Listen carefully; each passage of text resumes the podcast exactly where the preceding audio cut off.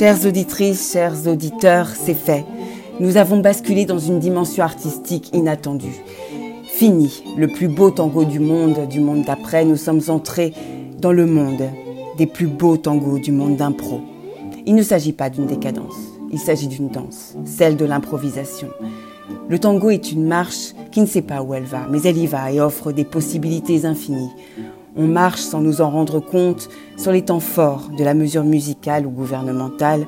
Parfois même on danse à contre-temps, alors la marche s'accélère brièvement au gré des coups de sang de Trump, des allocutions télévisées, des sorties de route de Camélia Jordana, mais ça n'a pas d'impact sur le mouvement.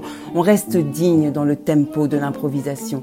En tant que danseur, on doit avancer, on tourne ensemble dans le sens du bal, c'est-à-dire dans le sens inverse des aiguilles d'une montre pour tenter de remonter dans le temps d'avant dans la magie de ne pas savoir, on n'est pas d'accord, surtout de ce qu'on ne sait pas, des doses, du vaccin, du futur confinement.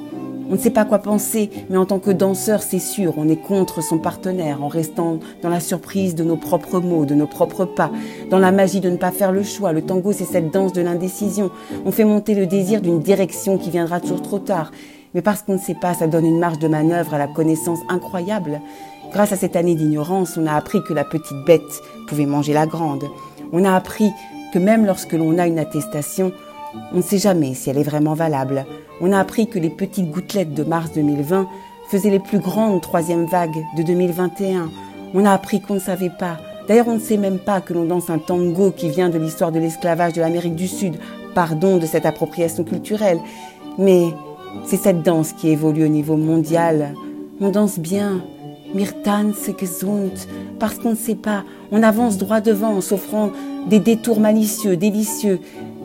Tous les débats montrent qu'on ne veut pas forcément arriver à une solution. Non, on veut se perdre, jouir de la route, du chemin, du voyage qu'est le tango, à l'essence nomade. C'est pourtant une danse de salon. Ce qui est très pratique lorsque l'on est confiné ou en couvre-feu à 18h, car oui, c'est ça, le tango permet d'être sur place, dans l'impro, de ne pas savoir, tout en étant des gens du voyage.